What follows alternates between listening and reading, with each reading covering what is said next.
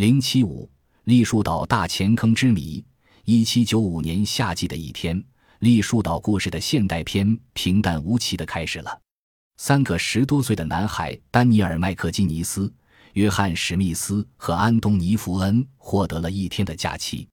十八世纪加拿大人的生活是艰苦的，每天要从事捕鱼、种田和伐木等繁重体力劳动，但他们有决心、有力量、有顽强的精神去战胜困难。当能脱开这艰苦劳动的短暂机会来临时，他们更加珍惜和充分利用它。这三个年轻人要利用这宝贵的一天假日去栗树岛上探险。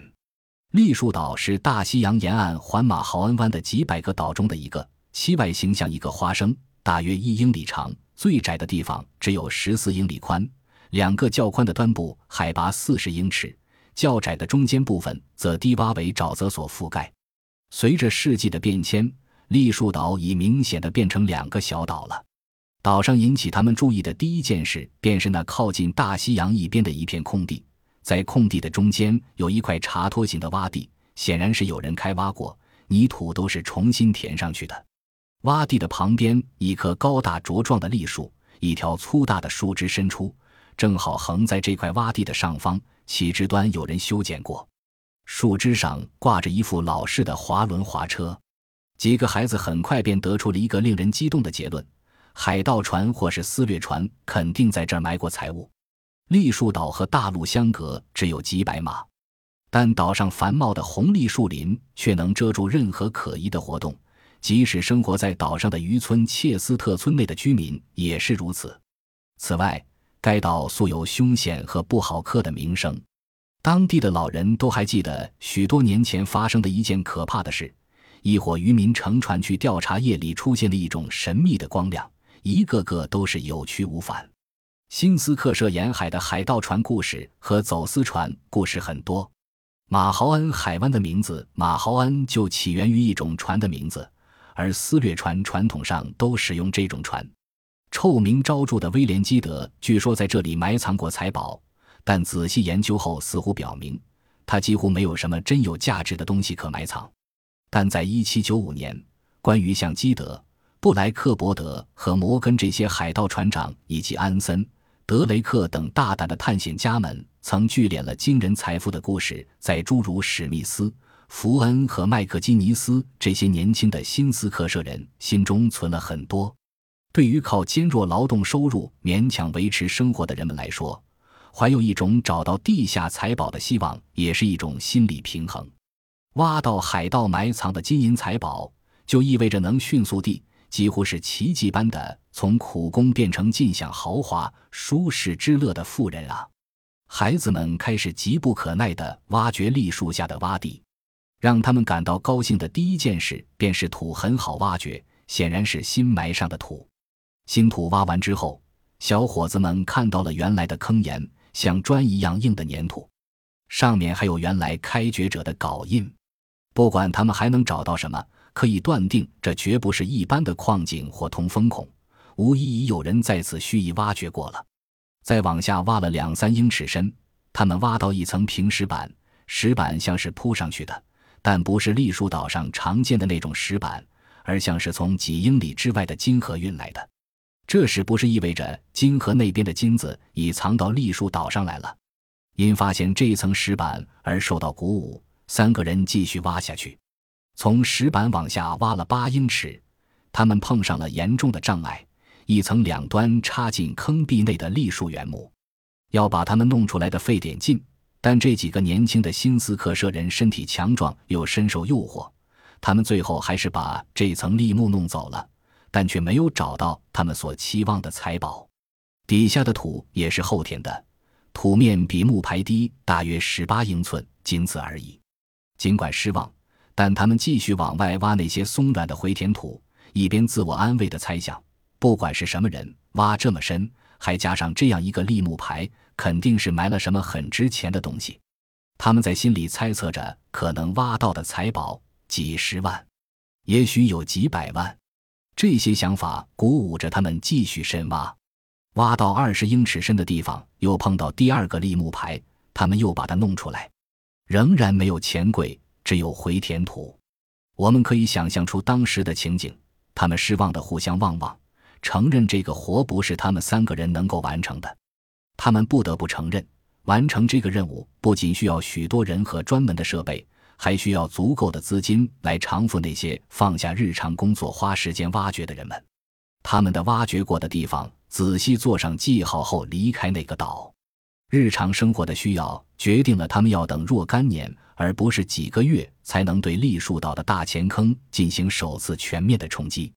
来自特鲁罗或附近的奥恩斯洛的西蒙林德斯组织了这次行动。在访问马豪恩湾地区时，西蒙从三个年轻人那里听到了有关这个神秘的坑的故事，并和这三个年轻人一起到岛上查看过。半个世纪以后。一八六四年一月二日出版的《殖民者》杂志上有一篇关于栗树岛的文章，已把它称作已故的西蒙林德斯了。那篇文章把他说成是安东尼福恩的亲戚，说是因为亲戚关系才让他涉足这个秘密的。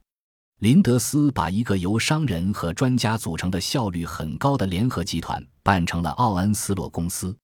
这个组织包括汤姆哈里斯长官和科隆内尔阿奇拜尔德。一位是本城的官员，另一位是治安官。奥恩斯洛人工作积极，效率也很高。坑越挖越深，他们不仅每隔十英尺便碰到一个立木牌，而且还碰到好几层用船上的油灰、腻子、椰子纤维和木炭铺成的隔层。当时住在切斯特村并在奥恩斯洛公司工作过的船上的木工拉姆沃克对他的孙女科特南姆史密斯夫人说过。他曾看到一蒲什尔接一蒲什尔的椰子纤维从坑内提上来。另一位目击者的叙述则讲到，从坑里挖出的船用油灰足够当地二十座房子的窗户上玻璃用。在将近九十英尺深的地方，奥恩斯洛的人们挖出了一块奇怪的刻石，石料奇特，很硬，橄榄灰色，是一种与本地石材完全不同的斑岩。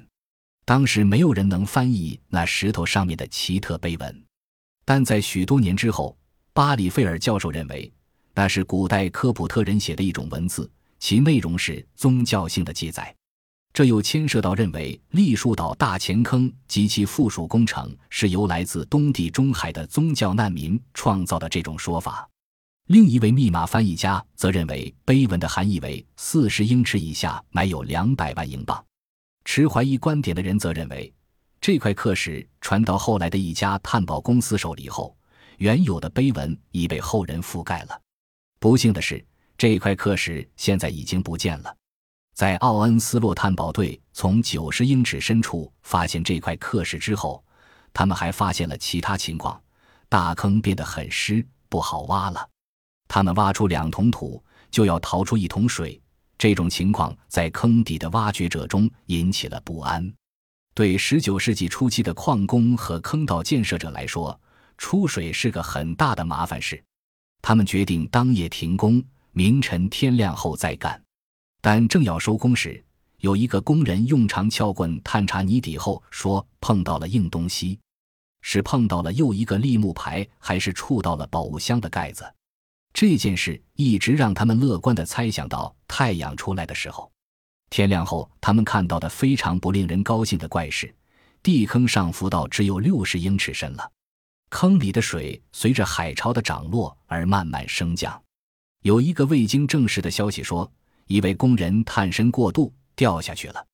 当他的同伴把他拉上来后，他的第一句话便是：“可，这下边是咸水。”这是和那令人惊异的洪水隧道有关的第一个线索。许多年后。人们才发现了这种洪水隧道。栗树岛上的大钱坑的低平巷最少和两条可置人于死地的洪水隧道相连。建成这个隧道系统的人，同时在岛另一端的史密斯湾创造了一个人工海滩。在这个海滩的下面有一套扇形分布的排水沟系，向第一条洪水隧道供水。既巧妙地用大石头和砾石塞满隧道，以防其坍塌或阻塞。又让水能很容易地流过，这两条洪水隧道就把大西洋自身强大的液压能量引入了大钱坑内。奥恩斯洛的人们试过淘水和抽水，但就像他们当中的一位当时所说的那样，这就像用叉子喝汤，钱白花了。他们被迫收工回家。受当时条件限制，他们不得不放弃这次挖宝。但他们比以往更加确信，这地下有大量财宝，只要能找到治水的办法，就可能挖出财宝。第二年，他们又试了一次。这次，他们采取的方法是挖一个与大钱坑平行的井坑，挖到洪水隧道的下面，然后水平打通两个坑井，取出财宝。这是一个希望不大的计划，但它毕竟有所发展。他们挖到一百一十五英尺深后，开始横向沟通。几乎是在同时，洪水突入他们新挖的坑井，险些淹死了那些挖掘的人。这就是和奥恩斯洛公司有关的最后结果。对栗树岛财宝及其水系卫士的挖掘，只好暂时放弃。